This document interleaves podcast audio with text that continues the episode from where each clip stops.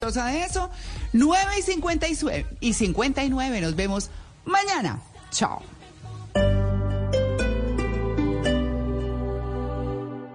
En un mundo donde él hará que tu peor pesadilla se haga real. Siente miedo real como nunca antes. Creo que sí lo he sentido antes. ¿Qué? Dije como nunca antes. Suena como cualquier otro trailer de terror, la verdad. Sí, tienes razón. Hey, aquí tienes algo de leche real para que relajes esa voz de monstruo. Gracias, pero esta es mi voz real. Ah, ya veo. Ah, deliciosa. Hey, esta película es horrible. Corte y queda. Qué real. Got milk? Ahorra y gana puntos en tus marcas favoritas durante el evento MVP's Bonus Days en Lowe's. Ahorra 100 dólares en una sierra de mesa portátil DeWalt, antes por 399 dólares, ahora solo por 299 dólares. Únete hoy a MVP's y aprovecha las ofertas de Bonus Days solo en Lowe's. Puntos se calculan antes de los impuestos y tarifas después de los descuentos aplicables si hay, válido hasta el 1.20. Sujeto a cambios hasta agotar existencias. Detalles en Lowe's.com diagonal MVP's Bonus Points. Total Block SPF 100 tiene todo lo que un gran protector solar debe tener. Protege contra rayos UV, rayos infrarrojos y luz azul. Es resistente al agua, tiene vitamina E, es probado por dermatólogos y mucho más. Por eso es experto en cuidar lo más valioso. Total Block de Jambal. Este domingo en Generaciones Blue hablaremos del libro Nutrición Sostenible con Camilo Prieto, es un médico y un experto en nutrición y también en cambio climático. También hablaremos del fitness. Si usted ya se hizo propuestas para ir al gimnasio, aquí le contamos cómo. Generaciones Blue, este domingo a las 12 del día. Generaciones Blue por Blue Radio y bluradio.com. Blue Radio, la alternativa.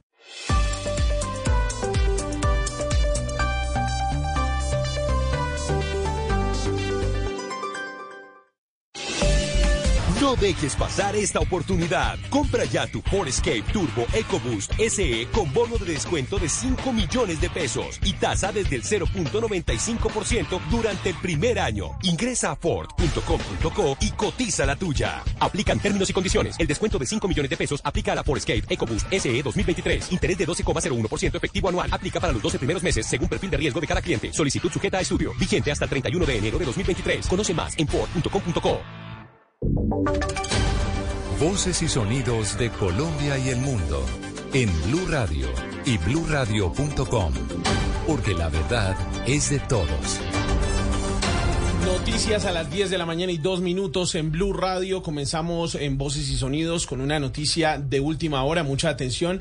Se acaba de confirmar capturas. Otras dos personas por el caso, recordemos el asesinato del fiscal paraguayo Marcelo Pecci mientras estaba de luna de miel con su esposa en Cartagena. Los detalles con Juanita Tobar.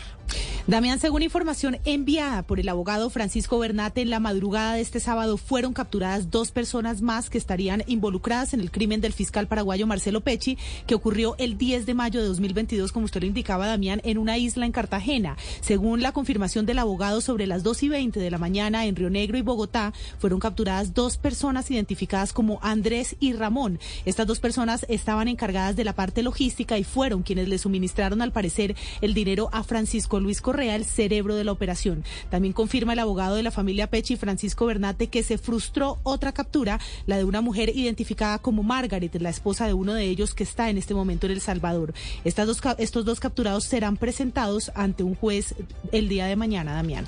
Les estaremos contando más detalles de esta noticia en desarrollo en blurradio.com. También podrán conocer más detalles sobre estas dos capturas que confirma el abogado de la defensa. Hablamos del abogado de la familia Pechi en este caso que recordemos sucedió en Cartagena. Seguimos hablando de noticias judiciales, pero sobre todo del llamado que hizo el congresista Alirio Uribe a la Fiscalía para que se cumplan las normas dispuestas para la ley de paz total. Afirma que no suspender las órdenes de captura contra líderes del clan del Golfo es un obstáculo jurídico. Geraldine Navarro. Así es, Damián. Según Alirio Uribe, afirma que la vicefiscal desconoce la ley 2272 del 2022 del el orden público y paz total y explicó en un hilo vía Twitter que, al negar las 16 suspensiones de órdenes de captura a los miembros representantes de las organizaciones criminales de alto impacto en el proceso de diálogo es un hierro jurídico grave y pone en riesgo al cese al fuego. La norma establece criterios para dos tipos de organizaciones, las de carácter político y las de naturaleza criminal de alto impacto. Son los jueces de control de garantías que mirarán a suspensiones. El gobierno debe hacer explícita la naturaleza de grupos en el diálogo.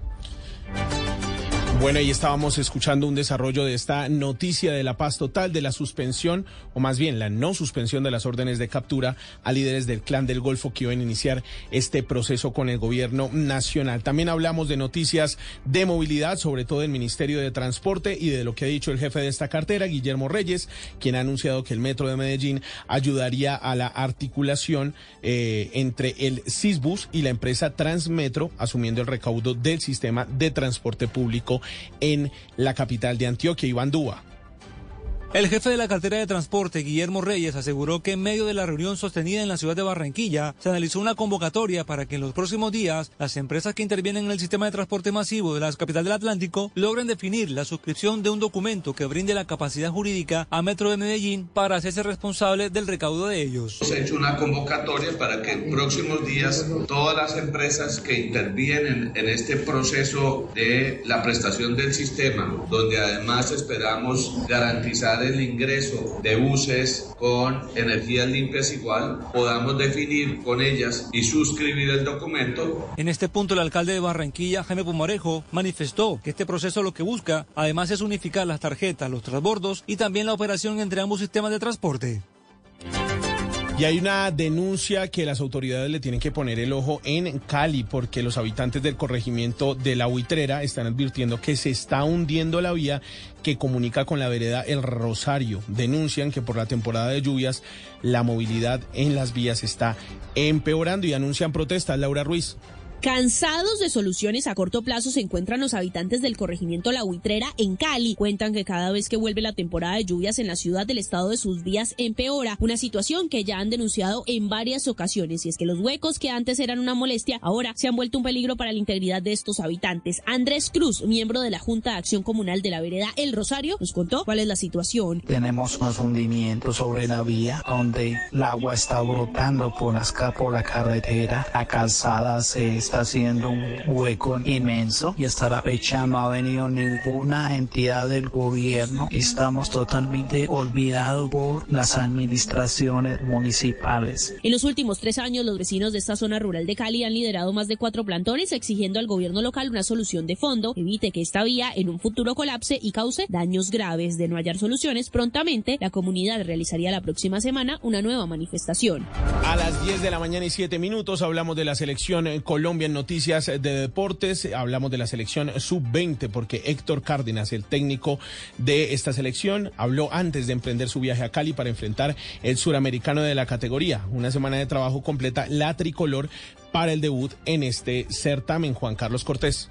La selección Colombia Sub-20 prepara su debut en el suramericano que se disputará en nuestro país en las ciudades de Cali y Bogotá. Después del regreso tras fin de año, los 23 jugadores concentraron en Bogotá durante una semana y después de los trabajos físicos y tácticos, disputaron su primer juego preparatorio frente a la selección Sub-17, a la que vencieron por 4-0 con goles de Óscar Cortés, Ricardo Caraballo, Fernando Álvarez y Alexis Mayoma. Paraguay será el primer rival de la tricolor este próximo 19 de enero y así divisa el profe Héctor Cárdenas el trabajo hecho hasta ahora? Creo que hemos dado continuidad a un trabajo que lleva alrededor de 14 convocatorias, 13 meses de trabajo y lo que estamos haciendo en esta etapa final es ya perfeccionando todo lo que hace parte de nuestra identidad, nuestra idea de juego y previendo lo que va a ser la competencia. La selección Colombia emprendió su viaje hacia Cali donde tendrá su primera sección de trabajo, preparando los detalles de su debut en el Pascual Guerrero y donde esperan un gran acompañamiento de público.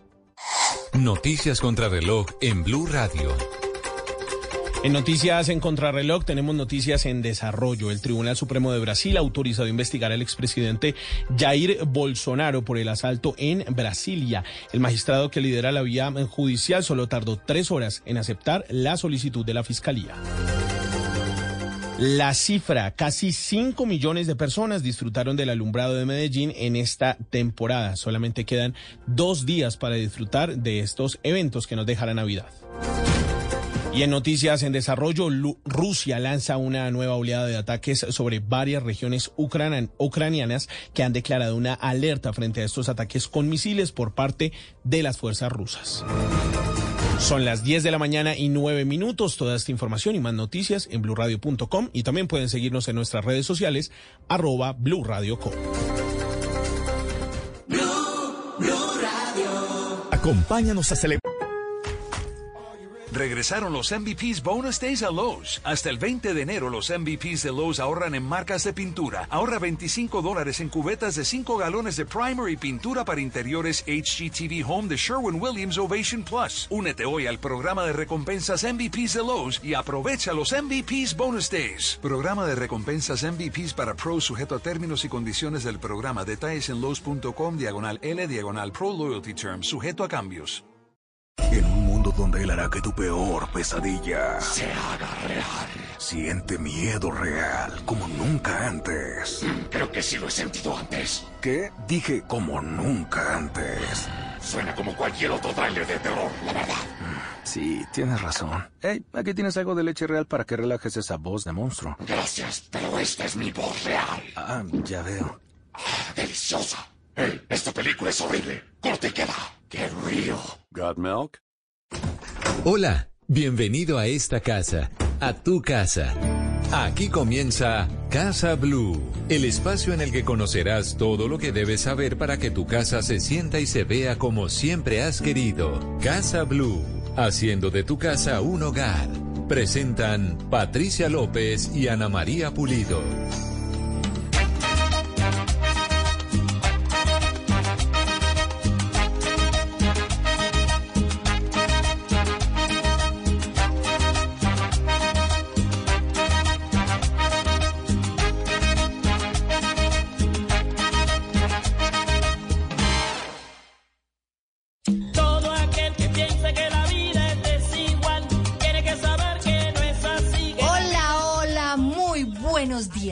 Hoy es sábado 14 de enero, son las 10 de la mañana, 12 minutos. Soy Patricia López y les doy la bienvenida a este sábado maravilloso aquí en Casa Blue.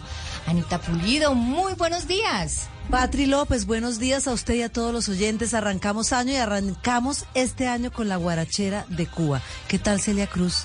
¿Qué tal que la vida es un carnaval? Es un carnaval. Y si no, uno lo tiene que inventar y lo tiene que bailar. Así sea uno en la ducha, todo taco bailando, esta vida es un carnaval. Así es, porque arrancamos todos pensando en buenos propósitos, en buena energía y cómo vamos a hacer que este 23 sea maravilloso. Pues le digo que esta mujer arrancó con pie derecho, aunque ya no está con nosotros en esta tierra. La guarachera de Cuba, Celia Cruz, aparece en el lugar 18 entre los 200 mejores cantantes de todos los tiempos en una lista que sacó la revista Rolling Stone ¿Qué le parece a usted? Fantástico. ¿Y quién más está en la lista?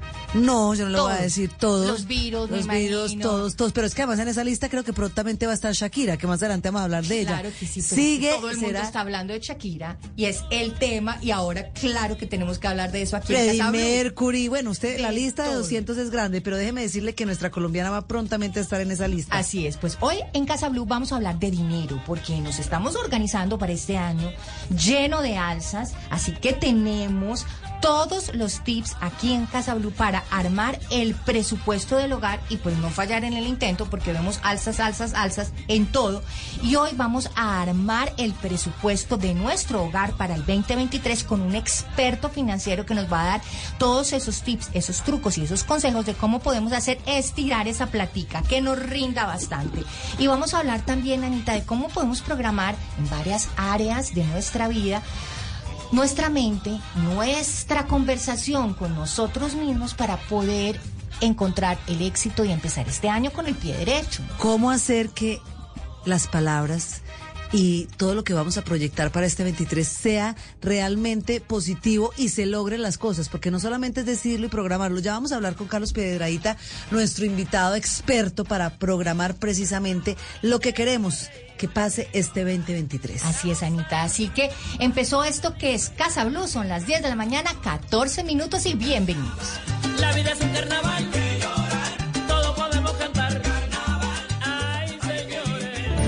Esto es Casa Blue. ¿Cómo presupuesto de nuestro hogar para este 2023. Y está con nosotros gran experto, queridísimo y amiguísimo de esta casa, Jaime Jaramillo, cofundador de Finanzas Emocionales y educador financiero. Sí que necesitamos educación financiera. Jaime, feliz año y bienvenido a Casa Blue. Patricia, Anita, un feliz año y pues gracias. Eh, pues muy contento de estar nuevamente con ustedes y con, con todos los oyentes. Bueno, Jaime, empezamos este, este año y no solamente con estas alzas que estamos viendo, con esta inflación, los colegios, los cuadernos de los niños, pero además venimos de un tren de gastos en diciembre donde muchos le dieron, pero mejor dicho, a esa tarjeta de crédito hasta que sacó humo. Le dieron como a Sí. tapete en poste. Exacto, como Se nos- a rata en nos balde. fue la mano. Exacto. Entonces, Jaime, ¿cómo empezar este año tratando de organizar esas finanzas que ya vienen de diciembre y organizar un buen presupuesto para que esa plática nos alcance y se nos estire bastante en el 2023? Bien, mira, todo parte de un buen presupuesto, ¿no? Eh, normalmente la gente tiene, digamos los que dicen, yo soy súper organizado, tengo una tabla de Excel y entonces ahí anoto todo lo que me voy gastando. Eso no es un presupuesto, eso es un postsupuesto. O sea, yo primero gasto y después anoto, ¿no? Eh, digamos que es un primer paso, pero no es suficiente. Un presupuesto, como su nombre lo indica, es decirle a mi dinero a dónde va a ir antes de que llegue. Es controlar el dinero, Porque el dinero tiene vida propia y el dinero siempre se quiere ir de nuestros bolsillos. Y si lo dejamos libre, pues se va a ir y, y- no nos va a alcanzar. Y entonces vamos a caer en la deuda, ¿no? Y entonces resulta que la gente tiene unas creencias acerca del dinero que son muy complicadas. Entonces, si yo no me endeudo, no consigo nada. Y entonces voy a la tarjeta de crédito, rayo la tarjeta de crédito, ¿no?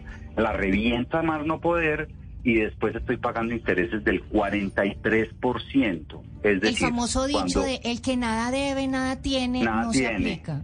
Eso no Exactamente. aplica. No aplica. ¿Por qué? Porque es que cuando yo voy y compro algo con tarjeta de crédito con intereses del 43% al año, significa que estoy pagando 43% más por lo que estoy comprando. Para ponerlo en términos sencillos, si yo voy y me compro algo de 100 mil pesos, voy a terminar pagando 143 por lo que compré. ¿no? Entonces es casi una promoción de pague dos, lleve uno. Y eso es absurdo. Así, así no hay plata que alcance. Pero, pero Entonces- arranquemos, digamos, siendo un poquito ya prácticos en ese presupuesto, porque yo, yo, yo siento cuando arranco el año que hay gastos que no son fijos todos los meses, es decir, uno paga los servicios, paga el arriendo, tal. Pero arrancando año, por ejemplo, a mí me toca, como decía Patri, los cuadernos, los lapiceros, ese presupuesto que tiene que ver con el colegio, que además está carísimo. Entonces, ¿cómo arranca uno para medir ese presupuesto con lo fijo y con lo que le viene como de imprevistos mes a mes? Bien, todo parte de la planeación. Entonces, ese gasto de enero, tú lo debiste haber previsto desde el año pasado, ¿no? Y haber hecho una provisión. Entonces, mira, Anita, hay dos tipos de gastos. Están los gastos cerebrales y están los gastos emocionales. Los gastos cerebrales son aquellos gastos que sí o sí tú tienes que hacer, porque si no los haces, pasa algo grave, ¿ok? Entonces, pasa algo grave si no pagas el arriendo, sí, te sacan del apartamento. Pasa algo grave si no pago los servicios públicos, sí, me cortan los servicios públicos, se me daña la comida, no sé, pasa un montón de cosas graves. Pasa algo grave si no te compras ese par de zapatos, no. No. Tienes no sé cuántos pares de Pero, pero zapatos. eso, eh, eh, eso es clave porque hay preguntas como son, ¿lo necesito? o- ¿Cómo es que lo necesito o lo quiero? Lo necesito o lo quiero. ¿Ok? Entonces, mi propuesta para hacer un buen presupuesto es la siguiente. Vas a hacer una lista de todos los gastos que tú tienes. No te preguntes si es bueno, si es malo, no. Haz una lista. Digámonos la verdad. ¿En qué se me está yendo el dinero? Cuando Incluido- esa ¿Incluidos los gustos? Sí, ¿Incluidos los todo, gustos? Todo, Todo, absolutamente todo. ¿Ok? El café que Cuando compro tú tengas esa- en, en el, términos en el Juan Valdés todos los días, Eh, las exactamente. todas esas casticos ahí. Todo, todo. todo. sí. Todo, exactamente. Entonces, en términos mensuales. Entonces, si yo voy tomo un café todos los días, camino al trabajo, no sé qué, ¿cuánto me gasto? Tanta plata. Ok, multiplica eso por 20 o por 30 días al mes. Y ya pones ese gasto en tu presupuesto. ¿Listo? te vas a sorprender, porque el cafecito en la mañana es un montón de dinero al final del mes. Bien. Y luego vas a hacerte la siguiente pregunta. ¿Pasa algo grave si yo no gasto en café todas las mañanas? ¿Grave, grave? No. Entonces, ese es un gasto emocional y lo calificas como emocional. ¿Listo? Los gastos emocionales no son ni buenos ni malos, simplemente son. Punto. Ya, lo reconocemos. Y luego de que hagas esa clasificación, vas a tomar y vas a armar un primer presupuesto solamente con los gastos cerebrales. Es decir, primero voy a pagar lo que es realmente importante, lo que es realmente necesario. ¿Listo? Cuando hagas ese primer presupuesto solo con gastos cerebrales y vas a eliminar los gastos emocionales, Jaime, entonces no puedo volver a cine, por ahora no, por ahora. Entonces no puedo ir a tomarme unas cervezas con mis amigos, no, por ahora. No puedo volver a comprar ropa, no, por ahora. ¿Ok? Cuando haces y ahí ese es donde las mujeres le dicen, eh, Carlos, y así de rodillas, ¿la peluquería es gasto emocional o es gasto indispensable? No, mija, uñas son indispensables o son cerebrales? Cómprese un secador y usted, se- usted mismo se arregla. Cómprese un secador. Ok, listo. Vamos. Entonces me voy a ahorrar la plata del blower y de las uñas. Hágale. la, ya. pre- la pregunta que te tienes que hacer es, ¿pasa algo grave si no me arreglo las uñas? A la reina sí, mi amor, porque ella grave, vive no. 10, ella vive, a ella sí le pasa algo grave, mi amor. Ahí sí no me meten en el rancho. Embustes de Ana María, Carlos. Embustes de Ana María. De acuerdo. Entonces, cuando haces ese primer presupuesto, ya haces un balance y dices, me gano tanto, me gasto para vivir racionalmente tanto, probablemente te va a sobrar dinero. ¿Ok? Entonces, de ese dinero que te sobra, vamos a hacer lo siguiente. Vamos a tomar la mitad de ese dinero, máximo la mitad, y lo vamos a destinar nuevamente a llevarlo al presupuesto en gastos emocionales.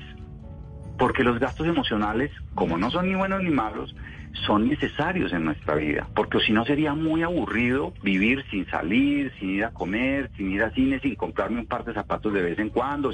¿Entiendes? El problema de los gastos emocionales es cuando los dejamos sin control. Entonces, asigna un presupuesto emocional para utilizarlo en aquellas cosas que más placer me generan. Porque resulta que cuando hago gastos emocionales en piloto automático, termino comprando cosas que realmente no disfruto tanto. Entonces la idea de tomar una decisión racional sobre qué gastos emocionales voy a hacer, lo que busca es maximizar la ganancia emocional del gasto. Te voy a poner un ejemplo. Eh, Patricia, tú pides domicilio el fin de semana porque no quieres cocinar. Pues ¿Cierto? de vez en cuando, Carlos. De vez Bien. en cuando. De vez en cuando. Bien, Patricia. Entonces, muchas veces pasa que uno, no sé, estás con tu pareja. Ay, amor, no cocinemos, pidamos domicilio. Ok, ¿qué, qué vamos a pedir? Ay, pidamos pollo. ¿Pollo? ¿Otra vez pollo? Si ya comimos pollo, yo comí pollo esta semana en la oficina. Bueno, pidamos pizza. ¿Pizza? Uy, no, eso me engorda. Bueno, pidamos chino. No, chino no. Mira, termina pele- en una pelea. Bueno, ¿para qué me pregunta? ¿Para qué me dice que yo pida lo que quiera si me va a- no, todo me dice que no? Pida usted lo que quiera y terminas peleando con tu pareja.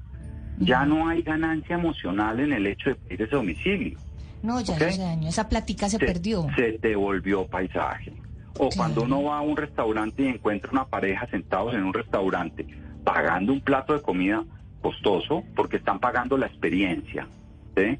Y los ve uno conectados al celular, cada uno chateando. No sé si es De que se están chateando entre ellos, o sea, ¿me entiendes? Si me voy a gastar volvió- esa platica en el restaurante, me la voy a gozar y me la disfruto. Eh. Y si voy a pedir el pollo, voy a pedir la hamburguesa, voy a pedir la pizza, me la gozo, me la disfruto. Saco una botellita de vino, nos tomamos esa pizza con una botellita de vino, ponemos música italiana y soñamos que estamos sentados en una plaza en Roma, algo por el estilo. Delicioso.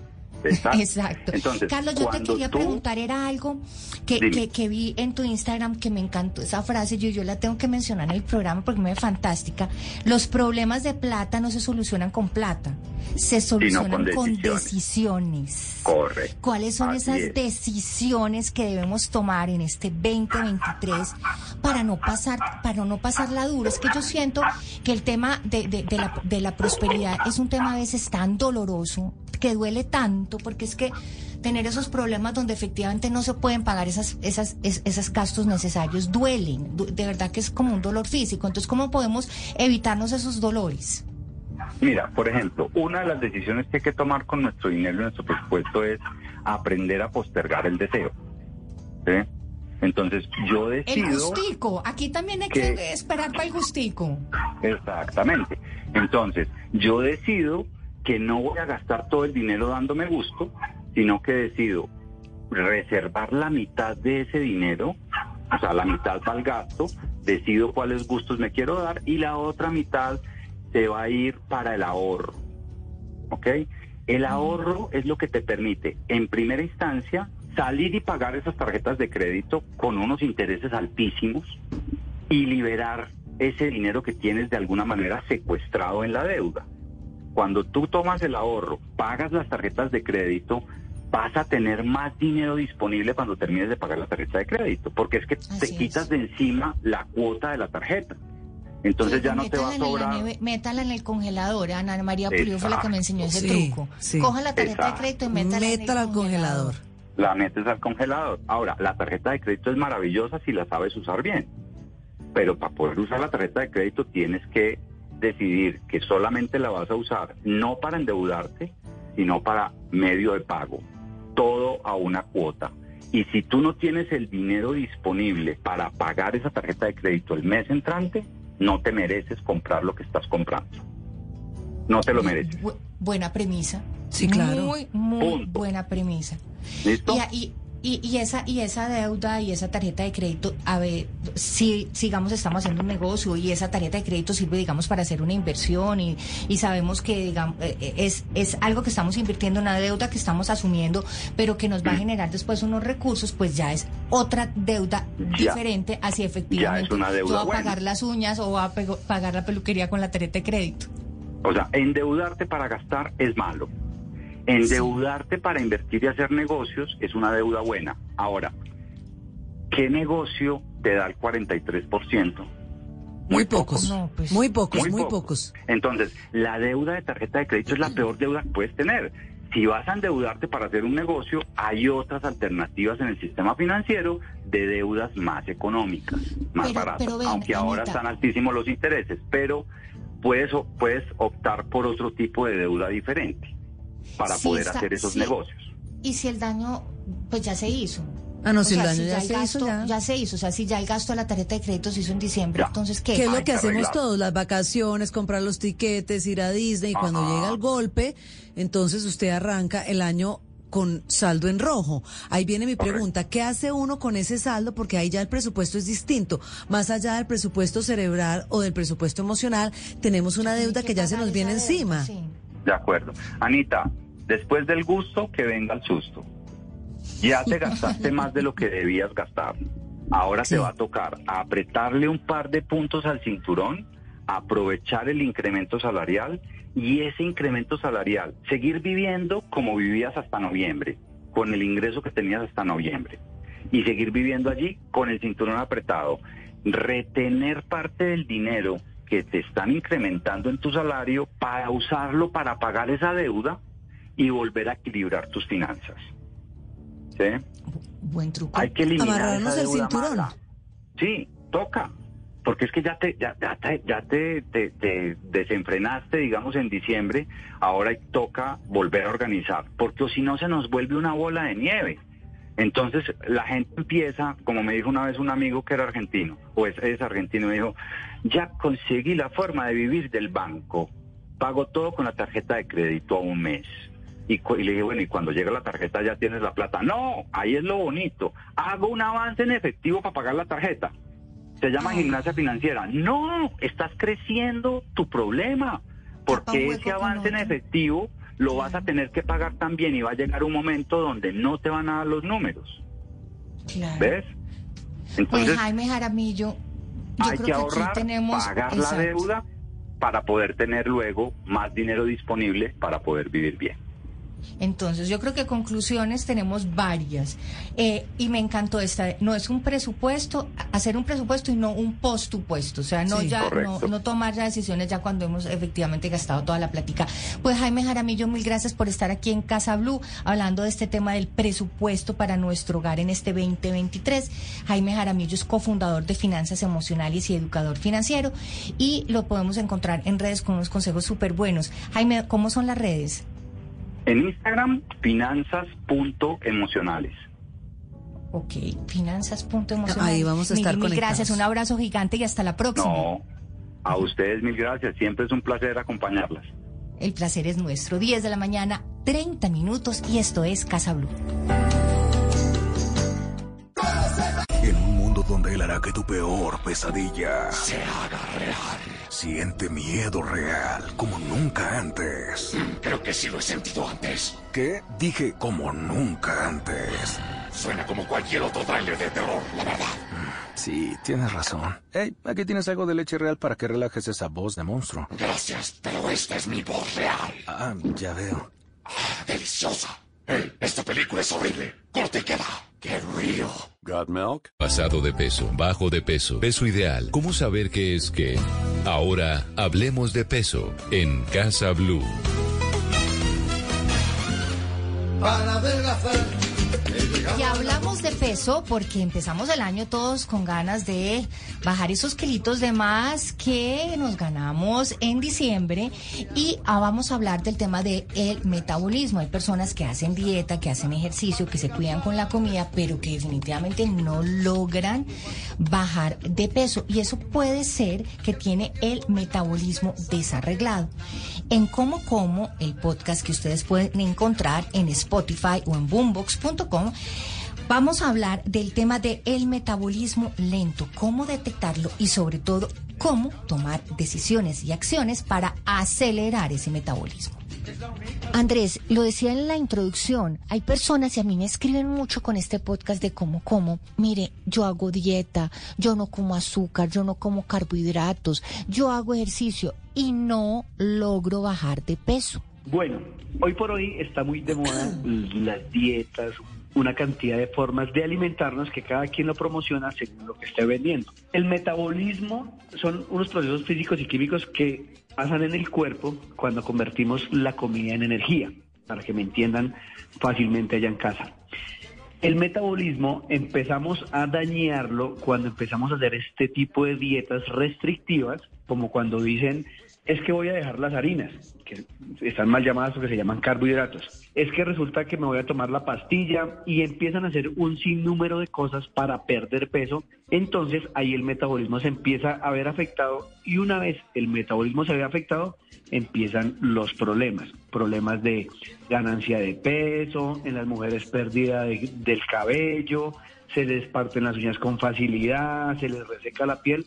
Detrás de todo esto hay un sinnúmero de cosas que la gente no se da cuenta que estamos haciendo mal solo por querer bajar de peso de forma milagrosa. Entonces ahí es cuando el metabolismo se pone lento. Andrés, el tema de las horas del día en las cuales nos alimentamos tiene también que ver con el metabolismo. Claro que sí, hay algo que se llama el ciclo circadiano, como funcionan los animalitos, tú ves que cuando sale el sol, cuando están de día los animales salen, salen a comer y por la noche tú nunca ves por ahí los, los pajaritos o las palomas por ahí buscando comida. Yo soy muy amigo de comer las veces que tú tengas hambre, desde dos hasta cinco o seis veces, pero soy amigo de no comer por la noche, no más de las seis y media de la tarde no estaría bien, un desayuno entre seis y ocho de la mañana está bien, un almuerzo entre doce y dos y una cena entre cinco y media y máximo, máximo seis y media, tarde siete de la noche es el horario ideal. ¿Qué hace que una persona sí logre cambiar esos hábitos que no le están haciendo bien? Bueno, principalmente la determinación de saber tengo un problema, tengo una enfermedad, tengo un exceso de peso y quiero cambiar. Y segundo, apoyarnos en un buen profesional, porque es que mira como te estoy explicando la comida, de lo que te expliqué es algo que es rico, es algo que es sencillo y es algo que tú no te vas a sentir en dieta. Pero si tú te vas para donde las personas que te mandan a hacer allí compré la lata de atún y una rodajas de piña ocho días, la gente se va a cansar de eso, porque la gente, tras de que es un es súper malo para la salud, el metabolismo nos va a afectar cantidad, no es sostenible. Entonces yo siempre digo, determinación, apoyarnos en un buen profesional y saber que así como no me engordé en una semana, no me voy a adelgazar en una semana. Andrés Sánchez Meli, mil gracias por estar aquí en Como Como y espero que sea la primera de muchas, muchas charlas que tengamos aquí sobre alimentación. Por favor, cuando me necesiten, no duden que aquí estoy. Un abrazo gigante, mil gracias. Igual. Esto es Casa Blue.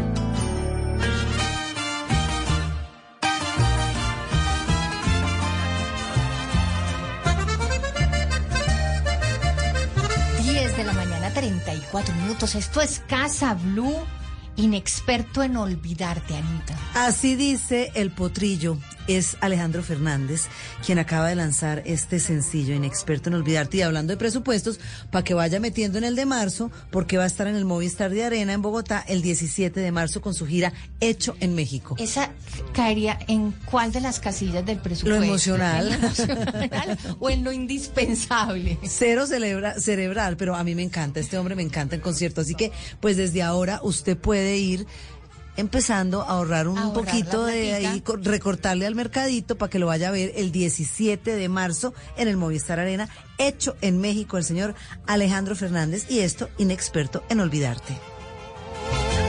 Y hoy me declaro perdedor ante tus ojos, inexperto en olvidarte, a quien engaño si quiero hablarte, esta vez yo ya perdí, porque aunque finjas ser fuerte. Tremendo, es Buena tremendo, canción, es Anita. tremendo. Genial está.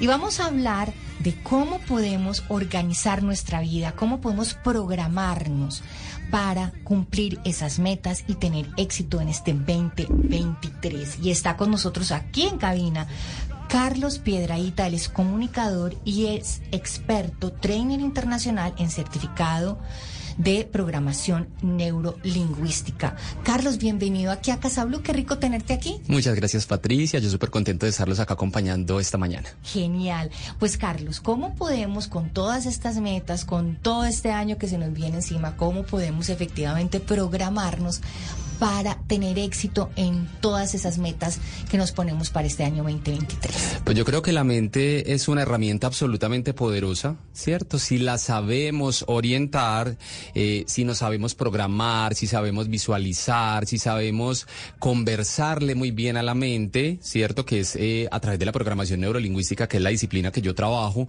eh, si podemos orientarla de forma adecuada, pues va a ser muy útil para nosotros, sobre todo que empezando año estamos como más livianitos, más fresquitos, tenemos como mucha claridad de qué es lo que queremos lograr, eh, pues va a ser perfecto. Ahora bien, muchas veces nos quedamos pensando que solo con pensarlo, que solo con visualizarlo, que con hacer nuestro mapa de sueños, hay muchas personas que 31 de diciembre escriben los propósitos, pero ahí es donde viene también la tarea, eh, que muchas personas se quedan cortas en eso y hablan de la ley de la atracción, de la programación neurolingüística, del coaching y de cualquier cantidad de líneas temáticas que muchas veces dicen es que no me funcionan y es porque nos quedamos por fuera con un elemento que es clave, que es la acción.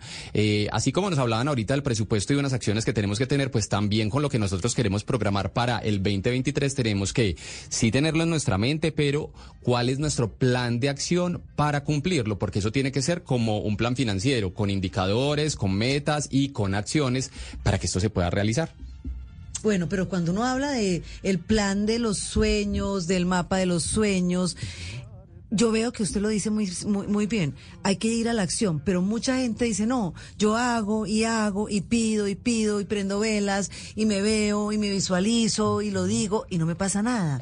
¿Por qué nos pasa eso cuando de alguna manera estamos empezando el año, como usted lo dice, livianitos y programándonos, pero nada de lo que queremos se nos da? Eh, mira, es que hay, Ana María, muchas personas que me hablan incluso de eso y es, es que yo escribí, lo escribí perfecto, le puse toda la emoción, toda la devoción. hice la cartelera, ¿cierto? Yo le llamo la carta al niño Dios. Yo le hice la carta al niño Dios perfecto, pero cuando yo le lanzo la pregunta, ¿qué has hecho para que en realidad se cumpla eso? Ejemplo, yo quiero cambiar de empleo, ¿cierto? Ese es mi propósito 2023, voy a cambiar de empleo porque ya llevo muchos años en la anterior organización, ya quiero nuevos retos, ya no me siento tan cómodo en ese lugar, pero cuando le pregunto, ¿qué estás haciendo para que este 2023 tengas ese nuevo empleo? No, pues, eh, ¿qué te dijera? No, pues yo, yo estoy buscando, pero ¿qué acciones específicas y concretas has realizado para eso? Y les pregunto, ¿ya actualizaste tu hoja de vida? No, es que la tengo que organizar. Entonces, si hay alguien que, una persona que fue absolutamente penalista y que creo que nada tuvo que conocer al respecto, fue el mismo Jesús que decía, ayúdate, que yo te ayudaré.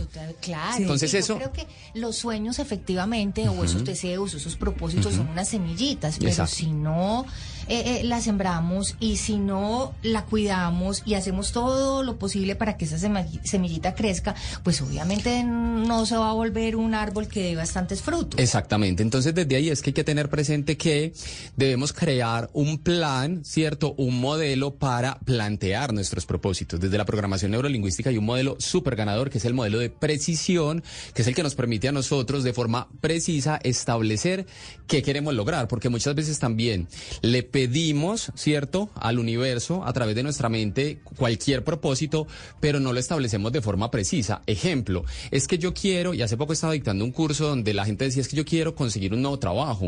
Yo le decía, pero ¿qué es un nuevo trabajo? Tú en tu casa trabajas cuando estás barriendo todo el día. Eso es un trabajo.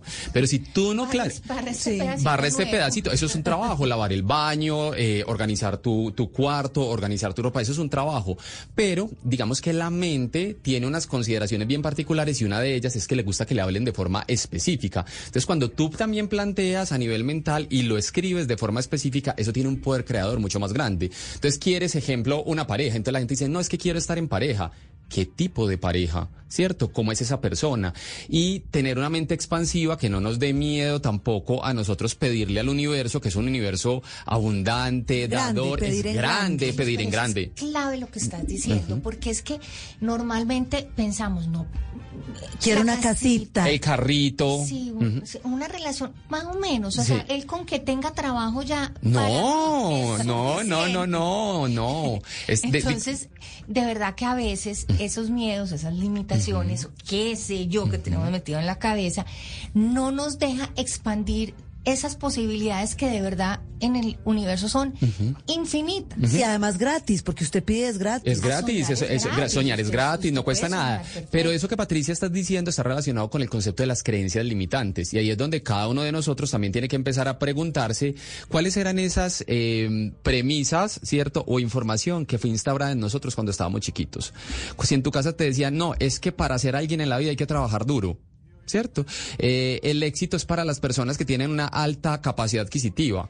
Eh, desde ese lugar tenemos que empezar también a escuchar cuál fue esa información que fue grabada en nosotros, porque así como fue grabada, podemos nosotros también reprogramarnos. Hay ¿Cómo la mucha información? ¿cierto? Si efectivamente crecimos en un hogar donde toda la vida, no sé, escuchamos, no, es que el trabajo es duro, es que para poder conseguir algo hay que trabajar mucho, es que al pobre y al feo todo se le dan deseo, Ajá. pues, y, y, y efectivamente esas son las... Esas son las creencias, eh, exacto. Pero ¿cómo hacemos para decir, hey, las voy a cambiar? Pues el primer paso es cuestionarlas y identificar si en realidad es una creencia tuya o es una creencia que te endosaron, ¿cierto? Entonces yo se las pongo así, o sea, hay mucha información que yo en mi casa, yo soy el primero que practico programación neurolingüística conmigo mismo y me he pillado ya hoy en la adultez un montón de información que yo digo, esto es algo en lo que yo no creo, esta es una creencia de mi mamá y créanme que a cada persona de mi casa, específicamente mamá y papá, les he empezado a decir, oye, yo te agradezco por esa información porque seguramente fue producto de una intención positiva que tenías conmigo,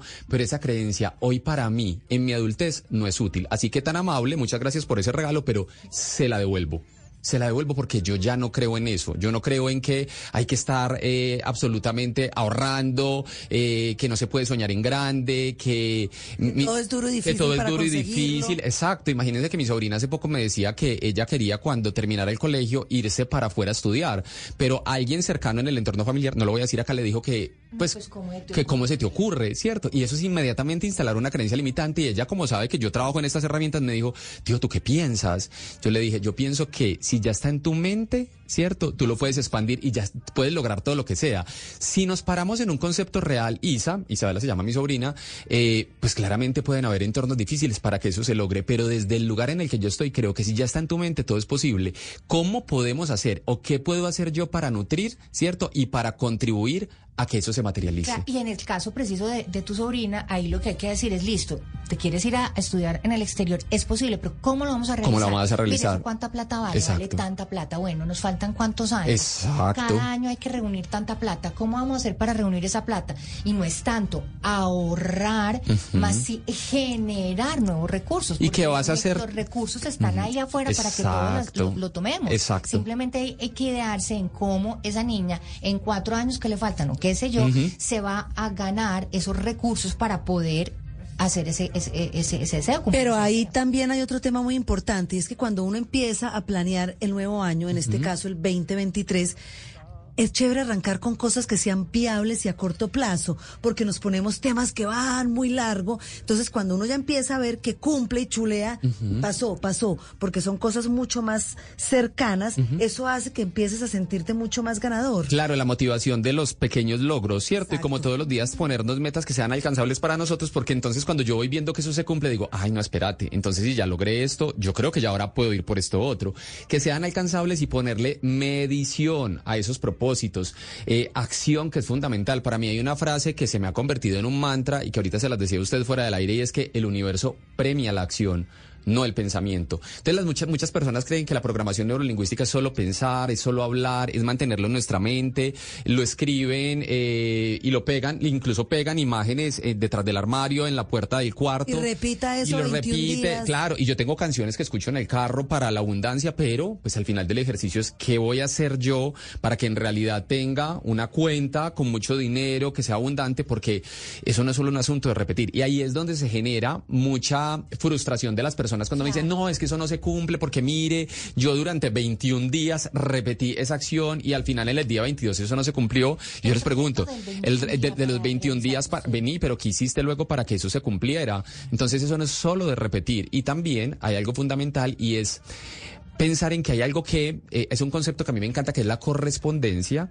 y que por más que tú lo repitas, lo pintes, lo colorees, vayas a... Y hay cualquier cantidad de información, cursos, seminarios donde le enseñan a las personas a hacer mapas de sueños, y yo no tengo nada en contra de ellos, eso está perfecto, pero ¿qué pasa cuando esos cursos eh, o eso que yo planteé en un curso no se cumple? Yo eso lo resuelvo con algo muy simple y es correspondencia. No te ¿cierto? tocaba, no, no era te tu correspondía, y a mí hay muchas cosas, porque entonces todo el mundo jura que como yo soy entrenador en programación neurolingüística, todo lo que pienso se cumple. Obvio. Y de una digo como, ok, perfecto, esa propuesta que, para, que pasé yo para ese cliente que yo me soñaba con trabajar ahí y no se me dio a mí, digo, no me correspondía, de repente le correspondía a otra persona, tengo no otro camino, momento. no es el momento. Y muchas veces saben qué me ha ocurrido, que me llaman después. Claro. Yo digo, claro, no era el momento, no estaba mi correspondencia en este momento presente, pero de repente puede ser más adelante. Y yo creo que ese mapa de sueños, si bien no es la única acción que se puede hacer, también pasa que es que muchas personas no saben qué es lo que quieren. Carlos. Exacto, o exacto. Y yo creo que al menos ese mapa de sueños o escribir lo uh -huh. que uno quiere o escribir esos sueños o permitirse soñar en grande es la posibilidad de saber, bueno, yo para dónde voy, porque ese es cierto, uh -huh. el que no sabe para dónde va, cualquier, cualquier bull le sirve. sirve. Entonces, escribirlos o visualizarlos, uh -huh. sí al menos pone como la rutica, bueno, vamos a voltear aquí a la derecha. Exacto, eso es fundamental y a mí hay algo que también me encanta cuando estamos estableciendo propósitos eh, y bueno, aquí quiero hacer un paréntesis los propósitos son útiles plantearlos en cualquier momento del año, porque hay personas que esperan como no, yo voy a esperar ya diciembre, enero para plantear los propósitos. Los propósitos no tienen fecha de caducidad, son absolutamente atemporales. Entonces se vale que si tú en septiembre, qué sé yo, eh, julio, agosto, quieres plantear propósitos, lo puedes hacer. Pero hay algo fundamental y es que cuando tú mires ese propósito, sea porque o lo escribiste o lo planteaste en un mapa de sueños, ese propósito despierte una emoción poderosa en ti.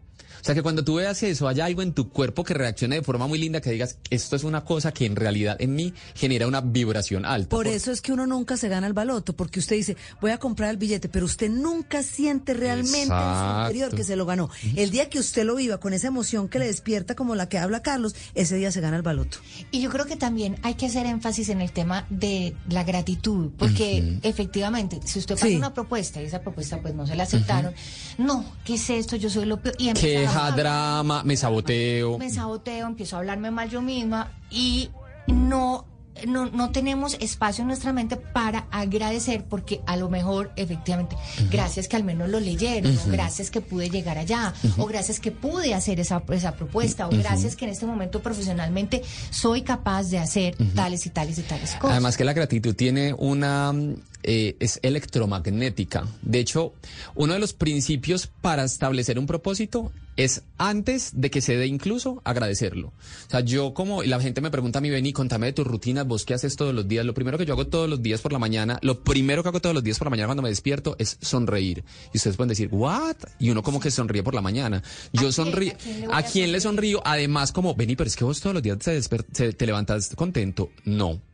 A mí me pasan cosas como le pasan a todo el mundo, pero creo que el hecho de despertarme, ¿cierto? Y estar respirando ya es suficiente motivo para sonreír, ¿cierto? Y además, Anita, eh, agradezco por todo, incluso por aquello que no se ha dado. Claro. Agradezco por mis viajes, por mis clientes, por mis amigos, por el dinero que va a entrar a mi cuenta, porque la gratitud es electromagnética. O sea, cuando tú agradeces, y, y a mí me ha ocurrido, y eso sí lo puedo aquí hablar pues con toda la, la- la franqueza del caso, hay muchas cosas por las que agradezco eh, que se dan y yo digo, ay Dios mío, pero si ni siquiera yo lo había planteado en un propósito, pero es el solo hecho de agradecerlo antes de, te lo pone ya en tu vía. Hay otra cosa que no quiero, Patri, dejar pasar ya que estamos con Carlos y es eso de las palabras, porque estamos hablando de visualizar, de escribir, de pintar, de hacer el mapa. Y es, ¿cómo estás? Hay más o menos. Ah, total.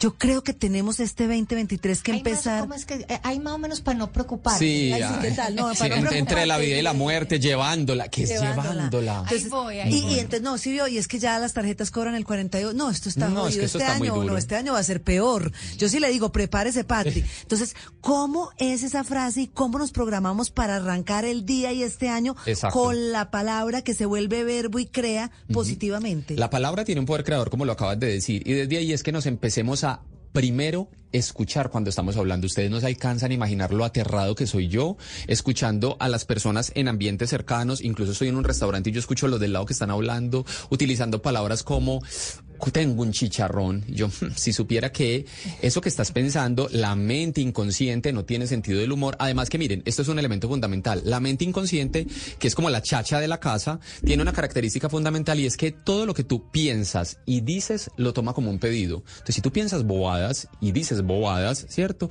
Pues la mente inconsciente simplemente es como, ah, yo soy un genio, como el genio de, de, de Aladín, de la lamparita, sí. es como, usted está pensando eso, ella cree que eso es lo que tú deseas. Entonces, si tú dices algo y la gente, no, pero yo estaba molestando cuando dije que yo sí soy bien de malas. La mente no lo toma la mente, no- la mente no tiene sentido del humor. Eso me gusta. Y tampoco diferencia entre el pasado, el presente y el futuro. O sea, si tú estás pensando y pegado en lo que te pasó, Me pasó, me hace pasó. cinco años, diez años, el año pasado, el mes pasado, tu mente cree que es que estás reviviendo otra vez ese mismo problema. Exactamente. Entonces, la- y las personas que están aferradas al pasado reviven esas tragedias. Todo y las arrastran. Patri, de forma permanente. Entonces, de ahí el cuidado que tenemos que hacer en el uso del lenguaje. Expresiones como imposible, tengo un problema, esto está muy difícil, ojo a esta. No, es que con este invierno todo está muy complicado, ¿cierto? Entonces, desde ahí, si tú, tú empiezas de, a programarte con expresiones como tengo un problema, eso es imposible, ojo a esta. No es que me toca madrugar, yo lo voy a intentar. Pero e- esa es una de con las que yo más, más riño, intentar, tratar, o una expresión bien paisa que es bregar, ¿cierto? Cuando alguien dice, yo voy a bregar a colaborarle con eso, o yo voy a bregar a mañana enviar la hoja de vida, uno como intenta. Un intento es una intención sin acción. Además que eh, oculta eh, la intención de responsabilizarte con algo. Cuando tú dices, yo voy a intentar madrugar al gimnasio, no vas a madrugar al gimnasio, No. ¿cierto? Es, voy a madrugar al gimnasio, es diferente. es diferente. Pues Carlos, yo creo que hemos aprendido cantidad de cosas súper útiles para que este año podamos lograr todos esos éxitos. Yo creo que nos quedó mucho tema pendiente. Ay, aquí hay tela por cortar Aquí de lo lindo. Mucha tela por cortar, así que vamos a tener muchos programas más, yo creo que con Carlos, para seguir hablando de este tema, de cómo podemos programarnos y hablarnos de manera positiva para empezar el año con el pie derecho. Carlos, ¿dónde te pueden encontrar? ¿Cómo son tus redes? ¿Cómo podemos saber más de ti? Bueno, en Instagram, que es donde normalmente siempre estoy compartiendo información de esta información de transformación del ser humano, aparezco como arroba piedradita conecta. Ahí me pueden encontrar. Excelente, mil y mil gracias. 10 de la mañana, 53 minutos. Esto es Casa Blue. Para trabajar, para estudiar, para vivir, la clave para todo es la amabilidad. Y hay que aprenderla desde casa. A Casa Blue llega el momento de ser amable. Arrancamos el año hablando de amabilidad, porque cada vez nos encontramos con situaciones difíciles que nos hacen menos tolerantes, más reactivos. Por eso hoy está con nosotros César Mejía Costa para hablarnos de amabilidad, que no siempre es decir sí a todo. Gracias por estar con nosotros hoy en Casa Blue, César. Bienvenido de regreso. Anita, gracias a ti y a todos los oyentes que, se encarretan, como decimos popularmente, con la amabilidad. Y sí, yo creo que debemos partir estas reflexiones de la amabilidad, que es lo que vamos a tener de ahora en adelante en amabilidad. No significa decirle sí a todo. Pero aquí lo vamos a desmenuzar. Pero hay que decir no con cariñito. Es que también a veces pensamos que, que, que hay que ser tajantes y cortantes. O eso de que yo digo la verdad y punto porque toca. No, hay, hay que saber cómo, cómo comunicarle al otro lo que uno pues siente de repente en Exacto. situaciones. Exacto. Lo primero es que comprendamos que amabilidad no es sumisión. O sea, amabilidad no es decirle sí a todo, porque cuando yo le digo sí a todo, inclusive a cosas que me perjudican o que están dañando a otros, ojo, ahí estamos rompiendo el límite de la amabilidad y estamos inclusive permitiendo a veces que se aprovechen de nosotros. Entonces eso por un lado. Lo primero es, amabilidad no significa decirle sí a todo. Pero, y aquí venimos con lo que tú muy sabiamente estás planteando, es que cuando yo vaya a decir no, no tengo por qué gritar, no tengo por qué, como decimos popularmente en Medellín, alebrestarme. Yo no tengo por qué ponerme y alterarme, no. Ahí entran muchas herramientas que no sé si los oyentes lo recuerdan, pero cuando hablábamos de tips de amabilidad, cosas como el autocontrol. O sea, no necesariamente decir la verdad, o más bien, decir la verdad es hablar sin pensar. Son dos cosas muy distintas. Hay que decir no de manera amable. Hay que autocontrolarse, contar hasta 10 y pensar que la otra persona que está al frente, con la que de repente tenemos una discusión o con quien no estamos de acuerdo, pues merece el mismo respeto que me gustaría que me dieran a mí. Se trata, Ana, de decir no sin estallar.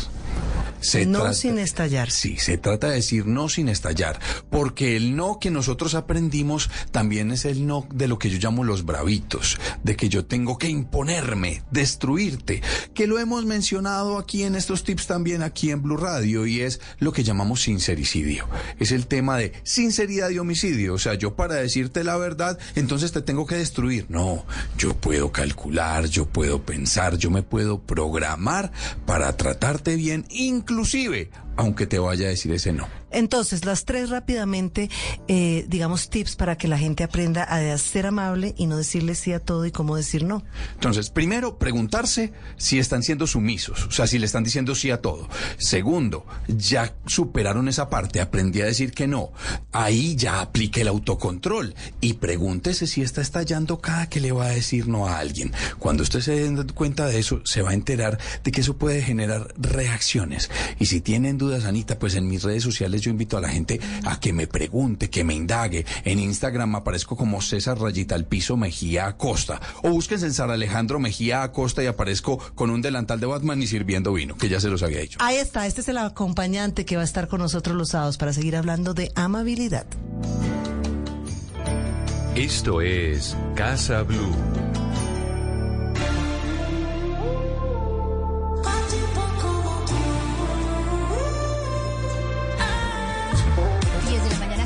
Diez de la mañana 57 siete minutos, llegamos al final de Casa Blue y con semejante temazo, Ana, usted y yo nos podemos quedar aquí horas de horas hablando de esto, ¿no? No, no, de no, es que- Shakira y de Piqué. Y rompió su silencio y muchos la critican y muchos dicen que no fue la forma, que tiene tusa, que respira por la herida. Pero déjeme decirle que lo más importante de todo es que, como lo dijo Casio, la pila dura mucho más que la relación de Piqué y Shakira. Oye, y ella ya eh, empezó en sus redes sociales a, a escribir las reacciones sobre la, sobre la canción. Y dice, miren, yo solamente quería hacer catarsis a través Sí. de lo único que yo sé hacer, que es, que es música, que, es- que son canciones. Y yo nunca me imaginé que esto iba a tener semejante repercusión, porque efectivamente hay miles y miles y miles de personas en el mundo, no solamente hombres y mujeres, que han sufrido eh, el dolor de una traición o de una infidelidad Sí. o de una ruptura o lo que sea y se ven identificados con esta canción. Así que Shakira da las gracias a los más de, creo que en el- las primeras 24 horas fueron 14.4 millones de Millones. No, en. YouTube jamás se imaginaron récords todos totales. Los récords mundiales para Shakira, eh, que la admiramos y nos encanta esta canción. Ya se nos pegó, ya la tenemos metida. Ya es el himno, yo creo que. No, de este año. de este Arrancamos de- con Shakira. Y de, y de todas las personas que tienen dolor en el alma o tusa. 10 de la mañana, 58 minutos. Llegamos al final de Casa Blue, un programa súper interesante.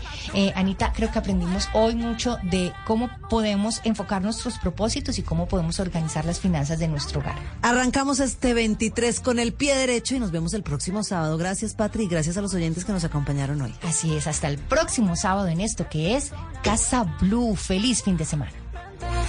Es igualita que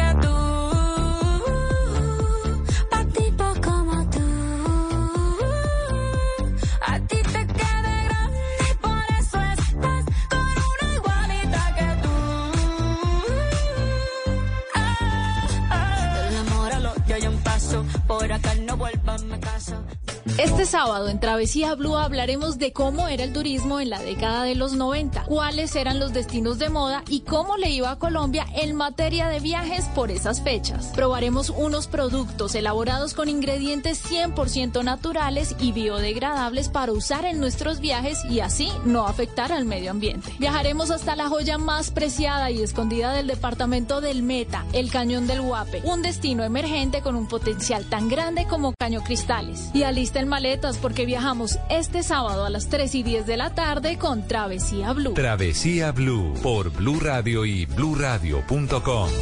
Blue Radio, la alternativa. Voces y sonidos de Colombia y el mundo en Blue Radio y bluradio.com. Porque la verdad es de todos. 11 de la mañana en punto en esta nueva actualización de noticias. Hablamos de la primera dama de Colombia, Verónica Alcocer, porque acaba de anunciar a través de sus redes sociales las conclusiones de la audiencia privada que sostuvo con el Papa Francisco en Italia. Juanita Tobar. Pues Damián y oyentes, el Papa Francisco recibió este sábado 14 de enero en audiencia privada a la primera dama de Colombia, Verónica Alcocer. Ella estuvo reunida con el Santo Papa durante media hora, 30 minutos. La primera dama invitó al Santo Papa a visitar Colombia y en la conversación que mantuvieron coincidieron en la preocupación por la violencia intrafamiliar, el, mata- el maltrato contra la mujer y los niños y niñas. Según el comunicado de la presidencia de Colombia, la primera dama además le insiste al Santo Padre que el mensaje de su esposo, el presidente de la República, Gustavo Petro, para que él pueda apoyar a la paz visitando nuestro territorio colombiano. Escuchemos a Verónica Alcocer. Y el consejo primero que el Santo Padre me da y nos da todo y cada uno de los colombianos y colombianas es el jamás perder el contacto entre nosotros como seres humanos, el tocar, el sentir. El señor presidente de la República, eh, a través mío, le ha enviado un mensaje de su santidad el Papa eh, de el apoyo total a la paz eh, con una visita a nuestro territorio nacional y la respuesta de él ha sido que lo tendrá en cuenta y que claro que sí, que lo importante, lo más importante es la paz total. Damián y oyentes, ustedes se preguntarán por qué la primera dama estaba vestida de negro en la visita. Pues es un acto netamente protocolario, pues en el mundo solo existen seis mujeres que puedan estar vestidas de blanco en las visitas oficiales al Vaticano. Son reinas y princesas de la realeza europea. Ellas son la reina Leticia y Sofía de España, las reinas Paola y Matilde de Bélgica, la princesa Charlene de Mónaco y la gran duquesa María Teresa de Luxemburgo. Bueno, desarrollo a esta noticia, la primera dama Verónica Alcocer en eh, visita en este encuentro privado que tuvo con el Papa Francisco en el Vaticano. Seguimos hablando de temas políticos porque se, hace- se acercan las elecciones regionales y ya varios congresistas han renunciado para postular su candidatura, pero el debate se ha generado en, eh, es en si están o no están habilitados para participar en la contienda electoral. La aclaración no la tiene Juan David Ríos. Y es que es gracias a un concepto del 2018 emitido por el Consejo de Estado, en Colombia están las puertas abiertas para que un congresista pueda renunciar a su curul exactamente un año antes del primero de enero, cuando se posesionan los mandatarios locales y regionales. Este documento daba precisamente respuesta a una posible candidatura de un ex representante a la Cámara en el 2018. El Consejo de Estado explicó que el congresista tendría que renunciar a su curul y ser aceptada su renuncia antes del primero de enero de las elecciones regionales, siempre que aspira a ser elegido gobernador por el mismo partido o movimiento político por el cual resultó electo. El debate se dio después de la renuncia, por ejemplo, del excongresista Gustavo Bolívar, que fue aceptada el 31 de diciembre del 2022 y que según él sería alcalde, sería candidato a la alcaldía de Bogotá. Sin embargo, esta decisión genera molestias en el electorado, pues los congresistas que renunciaron no completaron su periodo por el cual fueron elegidos. Según la misión de observación electoral, lo que deja es una defraudación, una falla a las expectativas del votante, por lo que ni siquiera duraron estos congresistas seis meses. Recordemos que ya fueron cuatro, entre ellos el senador Gustavo Bolívar y también Rodolfo Hernández, quienes renunciaron previamente a su puesto en el Congreso de la República para lanzarse a las elecciones regionales del octubre del 2023. 11, 10, 4 minutos. Gracias, Juan David. Hablamos también sobre la rueda de prensa que se llevó a cabo hace pocos minutos en Villavicencio. Allí la ministra de Salud, Carolina Corcho, aseguró que la vacunación contra la viruela símica no le preocupa tanto como las vacunas contra el COVID, advirtiendo que hay un aumento en las muertes de personas mayores de 60 años que no han completado su esquema de vacunación. Carlos Andrés Pérez. Carolina Corcho, ministra de Salud, aseguró en Villavicencio que actualmente se adelanta la revisión de protocolos científicos para la vacunación contra la viruela símica en el país, pero indicó que le preocupa mucho más el que los colombianos olvidaron que se